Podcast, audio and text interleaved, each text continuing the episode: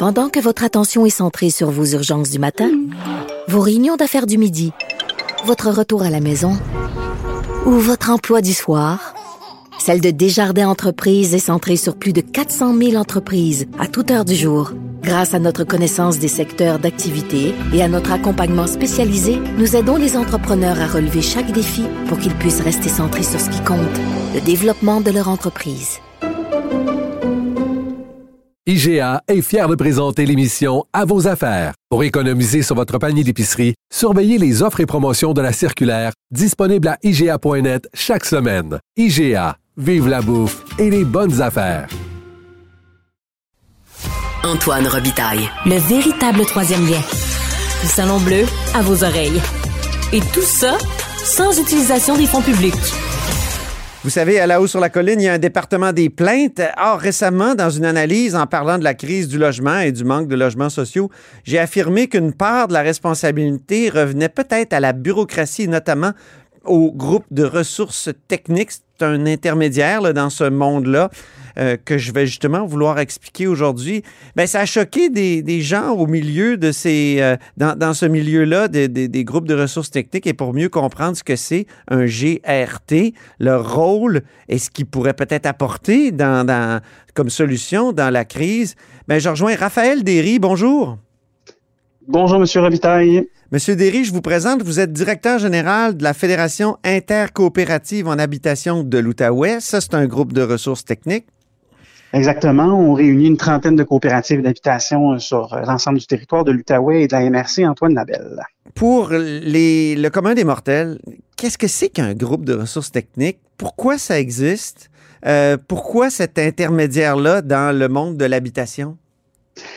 En fait, un groupe de ressources techniques, c'est une entreprise d'économie sociale. C'est un réseau qui date d'à peu près une quarantaine d'années, 45 ans. Euh, puis l'objectif de ces groupes-là, euh, donc c'est des OSBL un peu partout au Québec, euh, c'était de faciliter la réalisation, et c'est encore de faciliter la réalisation de, de, de projets d'habitation communautaire. Donc, quand les OSBL puis les coopératives, ben, quand des gens, des bénévoles, des citoyens ont envie de, de créer un projet d'habitation communautaire, mmh. coop d'habitation, ben, ils vont consulter un groupe de ressources techniques. Puis nous, on, on a cette, euh, on, est, on a une expertise là, pour faciliter la réalisation de ces projets-là, parce qu'on connaît les programmes de financement, euh, on connaît les partenaires, on, on, connaît les étapes de réalisation des projets. Donc, nous, on est là pour faciliter la réalisation. C'est pour ça que quand je vous ai entendu euh, la semaine dernière, ouais. j'étais d'accord avec une partie de votre prémisse qui était à l'effet que c'est pas le gouvernement qui est qui est responsable de la crise du logement. Ça, je, pense que tout le monde va être d'accord là-dessus. Mm-hmm. Mais euh, l'imputabilité peut pas reposer, à mon sens, d'aucune façon sur les groupes de ressources techniques. Nous, on est là pour faciliter. Là. On mm. subit la bureaucratie. ah, vous subissez la démocratie, la, la, bureaucratie, mais vous êtes un peu, vous êtes un intermédiaire, si je comprends bien. Mettons que des citoyens veulent euh, de l'habitation, ils vont vous voir. C'est ça que vous, vous m'expliquez? Oui, alors on, exactement, et on va les accompagner à travers l'ensemble du processus de la réalisation. Mais pourquoi ils vont pas tout de suite voir, mettons, leur, leur échevin ou leur député? Euh, pourquoi ils doivent, pourquoi ils passent par vous? Bien, ils passent par nous, puis je, vous dirais qu'on on a généralement fait l'affaire de tous les gouvernements parce que sinon, c'est le gouvernement du Québec directement qui répondait à l'appel de chacun de ces citoyens-là. Alors que là, nous, on agit comme chargé de projet. Donc, euh, on fait, on, on, travaille avec la SHQ, par exemple, on travaille avec les municipalités. Ça, c'est la Société d'habitation du Québec. Oui, exactement. Merci de la précision. Donc, on travaille avec ces partenaires-là, mais on est un peu, je ne veux pas dire guichet unique, là, c'est, c'est, c'est pas exact, mais on, on, on, a créé ces partenariats-là avec l'ensemble de, de, des intervenants.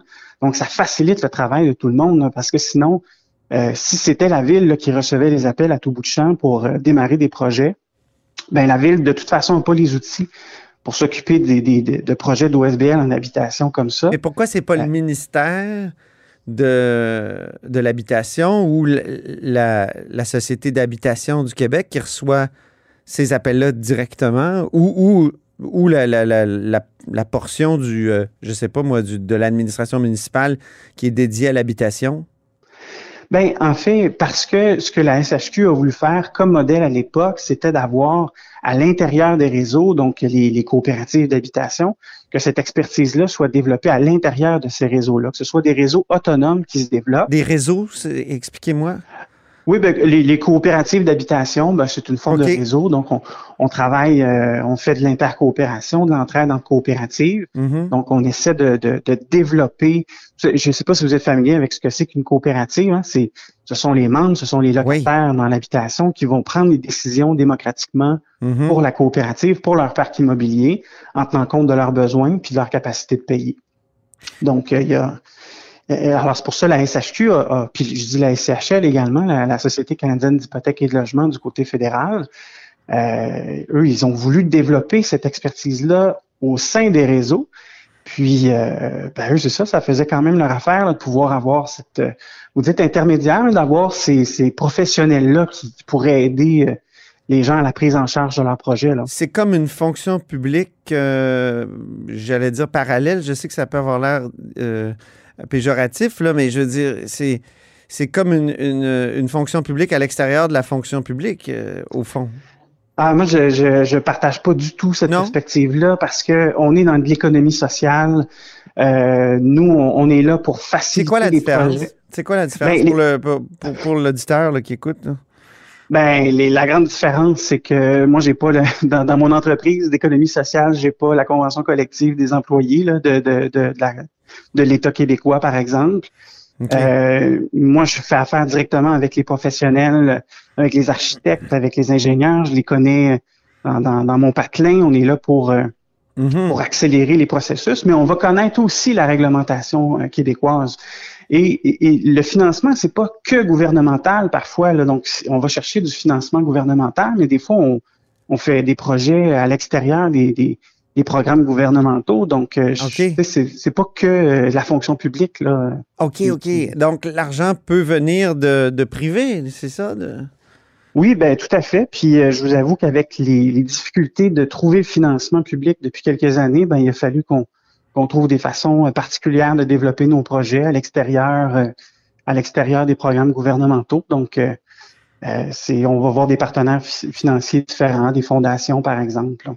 Ah oui, OK. Donnez-moi des exemples de fondations qui, vont euh, financer du, logement social. Ben, je vous dirais que une, des fondations qui fait là, j'ai peur d'en oublier, mais une de celles qui me vient à l'esprit rapidement, c'est la fondation euh, André-Lucie Chagnon, par exemple. Ah oui, OK. OK.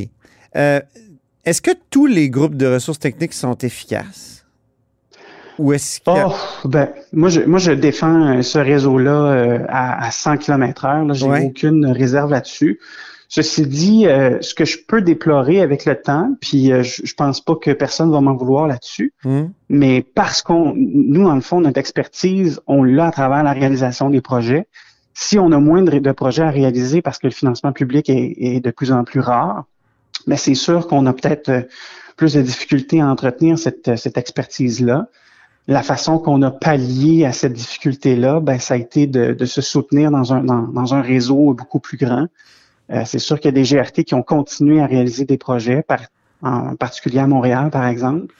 Euh, alors là, ce sont les plus grands GRT qui ont réussi à, à travers de l'entraide, à, à, soutenir l'ensemble du réseau. Puis donc, on fait de la formation en continu avec l'ensemble du territoire là-dessus. Mhm. Donc, vous qui êtes au cœur de ça, les constructions, la construction du logement social, c'est quoi le problème? Pourquoi, comme j'ai entendu euh, François Legault lors de son discours d'ouverture euh, juste après les élections, il y a un an, il, a pointé directement, il a dit on met de l'argent dans le logement social, puis ça se construit pas. Euh, est-ce que c'est juste la rareté de main-d'œuvre ou, qu'est-ce qui fait que justement on n'arrive pas à, en construire plus rapidement? Tu sais, à Montréal, même chose, il y avait une promesse de Mme Plante là, de, d'en construire euh, plusieurs milliers. Finalement, euh, je me souviens, au bureau d'enquête, on a, on a déterminé que c'était une fraction de, ces milliers-là qui avaient été construits. Qu'est-ce qui se passe? Oui, ben en fait, concrètement, euh, il y a deux enjeux, là, parce qu'il y a l'enjeu de la difficulté de la construction, mais il y a l'enjeu de la crise du logement dans son sens large. Ben là, j'ai envie de nommer, par exemple, la croissance démographique très, très importante qu'on connaît depuis quelques années, depuis plusieurs années, en fait. L'immigration, euh, on peut dire l'immigration? Euh, oui, on peut effectivement nommer ça. On n'a pas une politique nataliste très très efficace pour l'instant. C'est ça. Donc, euh, mais oui, l'immigration, par exemple. Euh, mais ensuite, on a une diminution du parc privé aussi parce que vous avez vu les Airbnb. Moi, j'ai été catastrophé de voir à quel point les plateformes, elle est hyper populaire dans, les secteurs centraux ben dans les villes. Euh, il, y avait, une compagnie, une multinationale, en fait, qui avait fait un recensement des logements qui avaient été euh, convertis en, hébergement court terme euh, dans hmm. les plus grandes métropoles du monde. Oui. Puis le Vieux-Montréal, c'est une vraie catastrophe. Là. Tout était rouge de disponibilité pour cet hébergement. Mais, mais dites-moi, c'est quand même pas Airbnb qui empêche la réalisation de, de logements, comme le dit le premier ministre, comme et à Montréal, les, promesses, et c'est ni la démographie ni les Airbnb. Alors, c'est quoi? Alors, pour ce qui est de la construction, euh, ça, c'est un choix de politique publique. Depuis, euh, je vous dirais, une quinzaine d'années, euh, ce qu'on observe, c'est que les gouvernements qui se sont succédés ont préféré ce qu'on appelle le financement à la personne plutôt qu'à la brique. Ça, c'était le, sous le gouvernement Harper, on utilisait beaucoup cette expression-là. Mais donc, euh, on voulait, euh, en somme, financer les ménages à l'intérieur, soit d'un parc privé ou de, de, l'habitation communautaire, mm-hmm. avec ce qu'on appelle des suppléments au loyer. Alors ça, ça a été une façon, mais plutôt que de construire puis de financer la construction de logements communautaires ou abordables, ben on est allé vers cette façon-là de, de, de, finalement de, de mm-hmm. pour, financer euh, les personnes plutôt que la construction. et on a gelé on a fait une sorte de moratoire sur l'indexation des coûts de construction, les coûts admissibles euh, de construction. Alors là, je vous donne un exemple, mais pour, pour le gouvernement du Québec, ça coûte euh, grosso modo la même affaire construire un logement aujourd'hui en 2023 que ça en coûtait en 2015 ou en 2014. Ah. Et ça a été ça tout le temps, tout le temps, tout le temps. Donc, ils n'ont pas, ils ont pas ajusté leurs enveloppes. Là. Exactement. Alors, euh, Mais ça pourtant, le, premier ministre, il dit, euh, c'est le 5 décembre 2022, il dit, il y a des milliards qui sont disponibles pour construire des logements sociaux abordables, puis on n'arrive pas à les construire. Donc, ben, c'est des milliards, oui, mais euh, pas assez d'argent pour chaque projet parce qu'on calcule comme si on était encore en 2014, c'est ça, si je comprends bien? Ben, c'est pas mal ça, effectivement. Puis l'autre chose, c'est c'est pas que de construire. Souvent, ces programmes-là sont assortis de différentes contraintes, de, différentes conditions. Euh, et puis ça, ça fait souvent que ça, ça génère des coûts supplémentaires dans la réalisation des projets. Hmm. Alors, euh, je vous dirais que moi, quand j'identifie les facteurs de difficulté pour la réalisation des projets avec les programmes actuels, là, hmm. on a le financement qui est défaillant, Hmm. Et on a des programmes qui sont pas agiles. Donc, euh, quand, il y a Axelogie qui a été éliminé parce qu'on le trouvait justement pas efficace et il a été remplacé par un autre, d'après ce que j'ai compris par la, ministre Duranceau, puis celui-là, il n'est pas plus efficace, d'après ce que je comprends aussi. Donc, on, ben, est, mal barré. Moi, je suis un nationaliste, d'accord? Moi, je, suis, je suis très fier de ce qu'on fait au Québec, puis on a toujours eu des politiques publiques innovatrices. Ouais. Le gouvernement fédéral, je parle à un constitutionnaliste amateur en vous, là. Oui. Euh, ben, le gouvernement fédéral a assumé cette compétence-là dans les années 50 euh, jusqu'à dans les années 90 le Québec a pris sa place avec le programme Axélogie, avec le gouvernement de Lucien Bouchard, puis sous la direction de Louise Arel à l'époque, avec la conception du programme Axélogie. Et ça, ça a permis, on a 80 000 unités qui ont été développées dans le réseau euh, de l'habitation communautaire avec les GRT depuis les années 80. Puis Axélogie a permis la réalisation de 45 000 de ces 85 000 ou 80 000 là. Alors, ça, pour moi, c'est un signe qu'on a réussi quelque chose. Puis pendant ce temps-là, dans le reste du Canada, il se développait pas d'unité de, de, coopérative ou de logement euh, communautaire. Alors, mm. a été utile, mais encore faut-il qu'on le finance puis qu'on le priorise. Si on le fait pas, ben c'est regrettable, mais effectivement, on, on arrivera au même constat que le premier ministre. On met de l'argent, mais pas assez, puis on réalise pas des projets. Donc, c'est à lui à agir? C'est ça que vous me dites, ah, ben, c'est clair, ça prend des décideurs. Moi, je, trouve que les gouvernements, les municipalités déploient beaucoup d'efforts euh, pour, pour réaliser des projets, pour, euh, euh, innover. On a vu les droits de préemption. Je vois beaucoup d'initiatives ici à Gatineau, Oui. du côté de Montréal, à Ici Québec. à Québec, là, il y a sept, sept terrains, je pense, qui ont, où la ville a exercé son droit de préemption. Exact. Oui, c'est colossal. Mais là, du côté du gouvernement du Québec puis du, du gouvernement fédéral, là, on, on doit vraiment mesurer l'ampleur de la crise Ok. puis agir. Alors ça, c'est il y a une urgence là. Ben, c'est un bon mot de la fin. Merci beaucoup, Raphaël Derry. Puis je m'excuse là pour ma, ma déclaration.